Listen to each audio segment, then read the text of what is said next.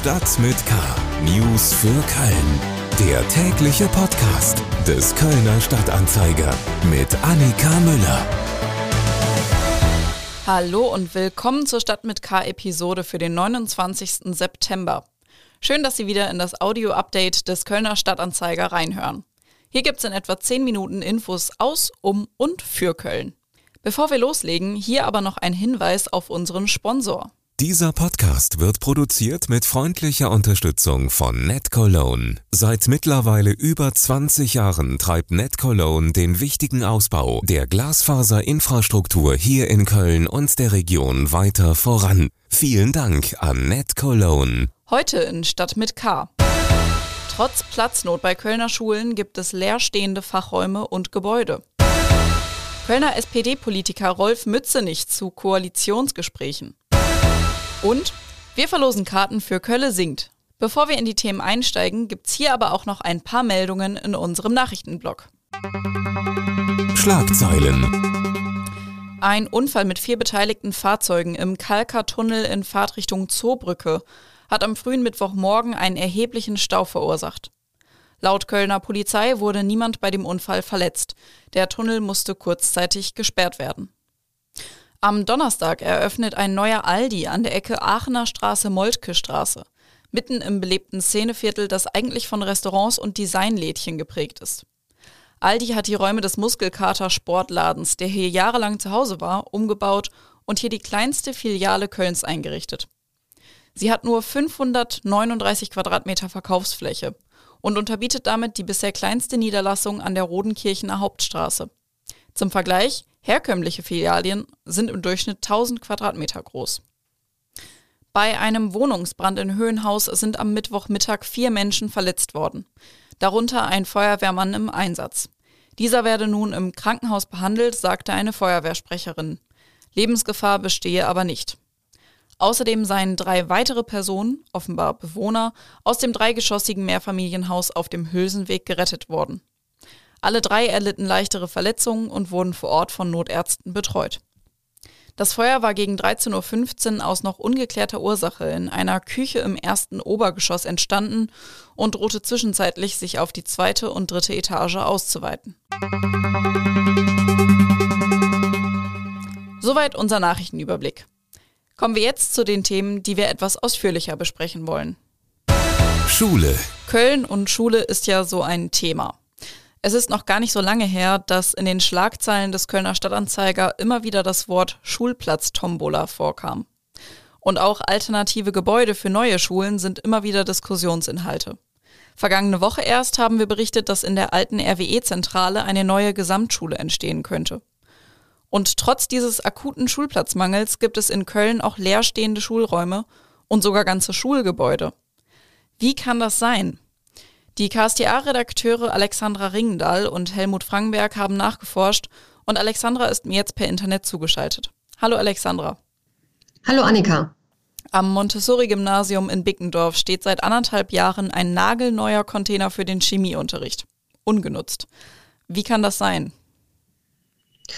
Ja, das fragt man sich wirklich kopfschüttelnd auch an der Schule. Denn eigentlich ist die Geschichte äh, schon noch viel älter. Nämlich vor drei Jahren wurde der Schule, wurden der Schule neue Fachräume versprochen, im Grunde als Gegenbedingung dafür, dass sie vierzügig werden mussten, weil es, das muss man sich vorstellen, für tausend Schüler nur einen einzigen Chemieraum gibt. Aber es dauerte dann anderthalb Jahre, bis der überhaupt da war.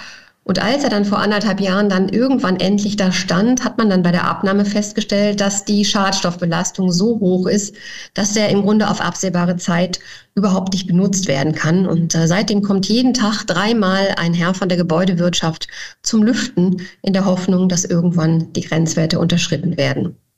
Bei der Gesamtschule Hohlweide ist es ja noch extremer. Hier steht ein ganzes Gebäude leer. Das sollte eigentlich 2019 eröffnet werden, wurde dann aber immer wieder verschoben. Warum ist das so und wann kann dort endlich unterrichtet werden? Ja, im Grunde ist es dasselbe Muster. Auch da wird die Schule von der Gebäudewirtschaft immer, immer weiter vertröstet. Also zuletzt sollte es am Schuljahresbeginn soweit sein. Dann hieß es bis zu den Herbstferien. Dann heißt es mal liegt es an nicht funktionierender Heizung, mal an der Zuwegung.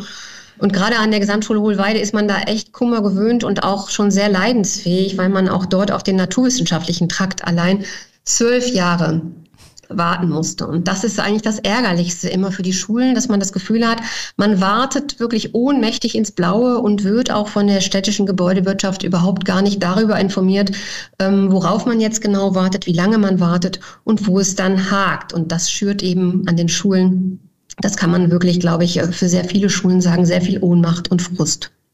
Das kann ich mir vorstellen. Gibt es denn jetzt bei dem Chemiecontainer vom Montessori-Gymnasium endlich mal Perspektiven? Sagt die Stadt da irgendwas? Ja, auf unsere Anfrage wollte die Stadt sich da ähm, nicht wirklich verbindlich festlegen. Also um die sogenannte Ausgasung jetzt zu beschleunigen, prüft man jetzt noch zusätzlich den Einbau von Lüftungsgeräten mit Wärmerückgewinnung, so heißt es. Mit diesen Geräten soll das gelingen, die Grenzwerte schneller nach unten zu drücken. Und man hofft, so heißt es dann von der Stadt, dass Ende des Jahres der Container dann in Betrieb genommen werden kann. Mal sehen. Also mit ganz, ganz, ganz viel Glück bei der Gesamtschule Hohlweide das Gebäude ab Herbst und beim Montessori-Gymnasium dann Anfang nächsten Jahres, richtig? Ja, mal sehen. Also ich glaube, wirklich drauf setzen wird da an den betreffenden Schulen keiner. Sie glauben es erst, wenn sie es sehen. KSTA-Redakteurin Alexandra Ringendahl über leerstehende Schulgebäude und Fachräume. Politik. Sie haben es ja wahrscheinlich mitbekommen. Am Dienstagabend gab es die ersten Koalitionsgespräche zwischen Grünen und FDP. Was dabei besonders die Runde gemacht hat, ist ein Foto, das von Annalena Baerbock, Robert Habeck, Christian Lindner und Volker Wissing gepostet wurde. Mit dem gleichen Text, nur die Filter waren unterschiedlich. Bei Twitter, Instagram und Co. sorgte das für Belustigung. Auch der Kölner SPD-Politiker Rolf Mützenich, der das Direktmandat in Wahlkreis 95 holte und am Mittwoch mit überwältigender Mehrheit als SPD-Fraktionsvorsitzender bestätigt wurde, äußerte sich zu diesem Gruppenfoto. Also Sie wissen, ich mache keine Selfies. Mit mir werden ab und zu Selfies äh, gemacht und äh, wenn das notwendig ist, um andere davon zu überzeugen, belastbare Gespräche zu führen, dann soll es so sein. Äh, aber auf der anderen Seite, ich finde, Deutschland braucht keine Fotos, sondern Deutschland braucht eine Regierung, die tatkräftig auch die Herausforderungen annimmt. Wir würden das gerne eben tun und äh, die Wählerinnen und Wähler haben mit einem deutlichen Signal und insbesondere auch jetzt in den Nachbefragungen, wer denn aus Sicht äh, der Mehrheit der Bundesbürgerinnen und Bundesbürger im Kanzleramt gesehen wird, Olaf Scholz ein Vertrauen geschenkt. Und dafür wollen wir das jetzt hart auch erarbeiten. Die FDP will am Wochenende auch mit der Union und dann mit der SPD eine mögliche Beteiligung an einer neuen Bundesregierung sondieren. Zuvor werde es am Freitag eine weitere Gesprächsrunde mit den Grünen geben sagte FDP-Generalsekretär Volker Wissing am Mittwoch in Berlin. In eigener Sache. Lust auf ein Mitsingkonzert mit Kölschen Klassikern? Am Sonntag findet das erste Mal seit 2019 wieder Kölle singt in der Langsess Arena statt. Die Veranstaltung mit Björn Häuser musste 2020 verschoben werden und kann jetzt mit 2G endlich durchgeführt werden. Statt Stehplätzen wird es eine Bestuhlung geben, dafür gibt es keine Maskenpflicht am Platz. Besagten Björn Häuser habe ich jetzt auch am Telefon. Kölle singt am Sonntag. Wie, was bedeutet das für Sie? Kölle singt ist natürlich für mich gr grundsätzlich das Jahreshighlight, weil ich da mit so vielen Menschen zusammen singen darf. Und jetzt nach all den Monaten ohne Konzerte ist es natürlich nochmal ein ganz besonderes Gänsehauterlebnis auch für mich selbst, denn ich habe so lange nicht mehr mit so vielen Menschen singen dürfen. Ich glaube, das wird ein ganz besonderer Abend. Apropos so lange nicht mehr mit so vielen Menschen gesungen, ähm, ist das dann auch für einen erfahrenen Musiker wie Sie jetzt nochmal ein bisschen Lampenfieber, wenn Sie jetzt noch so lange Zeit wieder vor so vielen Menschen stehen? Auf jeden Fall. Ich bin ja ein bisschen aus der Übung. Ein paar kleinere Konzerte durfte ich ja schon geben, aber solche Menschenmassen habe ich ja echt lange nicht mehr gesehen.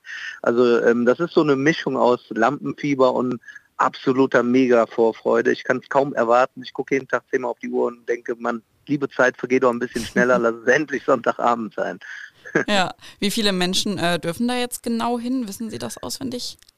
Wir dürfen äh, 12.500 Menschen reinlassen. Das ist die offizielle Zahl, die natürlich so auch genehmigt ist. Und äh, damit rechnen wir auch. Ich hoffe, dass äh, viele Leute sich da sicher fühlen. Wir haben ja das, äh, die 2G-Regel, mhm. sodass man sich da relativ sicher fühlen kann, denke ich. Und äh, ähm, ja, das wird sicherlich eine schöne, gemütliche Runde im großen Stil. Ja, die Karten sind ja auch schon ausverkauft.